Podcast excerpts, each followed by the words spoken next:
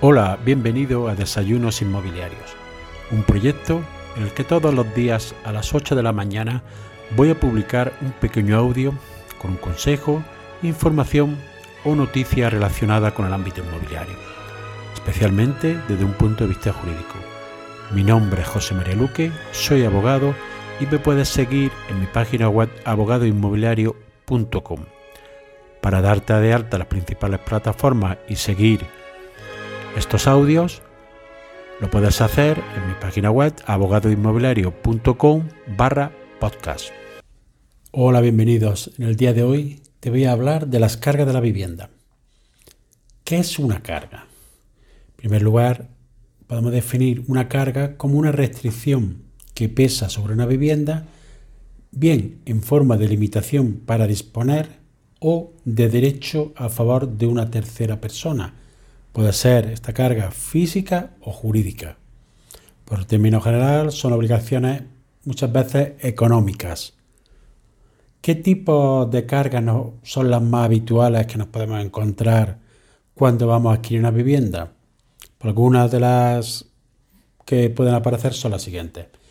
En primer lugar, podemos encontrarnos que la finca tenga una hipoteca.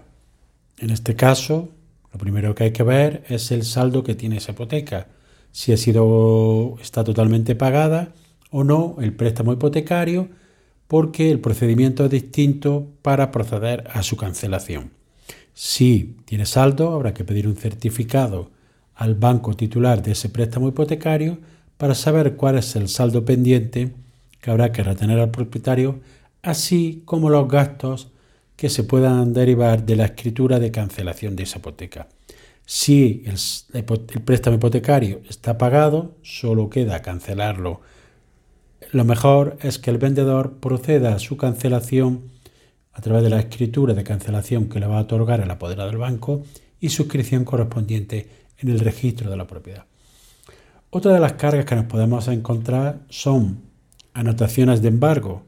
Las anotaciones de embargo significa que hay un derecho económico que ha acordado bien determinados un juzgado que se, hay un embargo sobre esa finca por el importe que establece en la misma o incluso pueden ser embargos administrativos cuando son deudas de Hacienda, Seguridad Social, etc. En este caso deberemos retener la cantidad correspondiente al embargo y negociar con la titular de ese embargo para proceder a la cancelación. Si no lo tenemos claro, exigir al propietario que cancele esos embargos antes de proceder a la venta. Otra de las cargas que nos podemos encontrar en una propiedad son la constitución de servidumbres. Una servidumbre es un derecho que tiene bien una persona, un predio, perdón, un predio, un predio sobre otro, es decir, puede ser servidumbre de paso, de vista, etc. ¿Qué supone a, su vez un derecho, perdón, una limitación en la disposición sobre esa finca? Puede ser también que exista un usufructo sobre esa finca.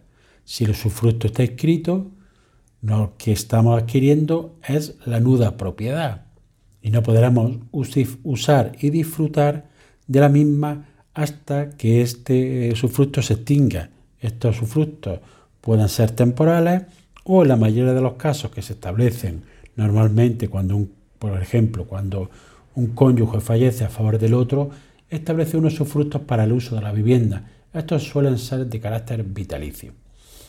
Pueden aparecer también otras cargas que aunque no se suele realizar, pero cada vez más de una garantía jurídica se está realizando, como es que se escriban los arrendamientos. Si el arrendamiento está escrito, en este caso nos subrogaremos en la posición del vendedor. Otro grupo de cargas que podemos encontrarnos son las afecciones fiscales y cargas tributarias. En este caso puede que haya una afección fiscal por el pago del impuesto de bienes inmuebles, para lo cual deberemos de solicitarle al propietario los, el pago, que acredite el pago de los años anteriores. Y también puede estar que esté afecto a una liquidación de la plusvalía por caso del comprador, si se, compra en un periodo de plazo, o incluso al impuesto de transmisiones patrimoniales. Y por último, voy a mencionar, bueno, hay dos tipos de cargas relacionadas con la comunidad de propietarios y con la empresa de suministro. Con las comunidades de propietarios es la vivienda la que responde. En caso lo más normal es pedir un certificado al administrador de la comunidad para que acredite que esa finca está libre de cargas. También puede haber deudas con la empresa de suministro, por lo, cual es, recomendable pedir la última factura y el pago de las mismas para que no haya problemas en el cambio de titularidad de las mismas, ya que si hubiera deuda y se diera de baja esa empresa, deberíamos de realizar una nueva contratación de esos productos que puede, suponer en algunos casos un importe importante. Y por último, la última tipo de cargas que pueden aparecer son cargas urbanísticas. Estas cargas se refieren fundamentalmente en fincas unifamiliares o que procedan de una reparcelación mm, que se haya hecho en, la zona. Pueden estar escritas y pueden tener un largo periodo de vigencia. Estas cargas urbanísticas de una finca se pueden luego transformar en que tenga que acceder terrenos o en su caso que tenga que abonar una cantidad importante que pueden derivarse de los gastos de urbanización y otros gastos en caso de que no haya habido cesión de terreno. Estas son las cargas más habituales que pueden existir en una finca. Por eso siempre hay que acreditar que la finca está libre de carga y en caso de no estarle, asegurarse de que el vendedor va a responder por esas cargas mediante los distintos procedimientos existentes. Y así llegamos al final del episodio de hoy. Espero que te haya sido de utilidad para ampliar tu conocimiento en el ámbito inmobiliario.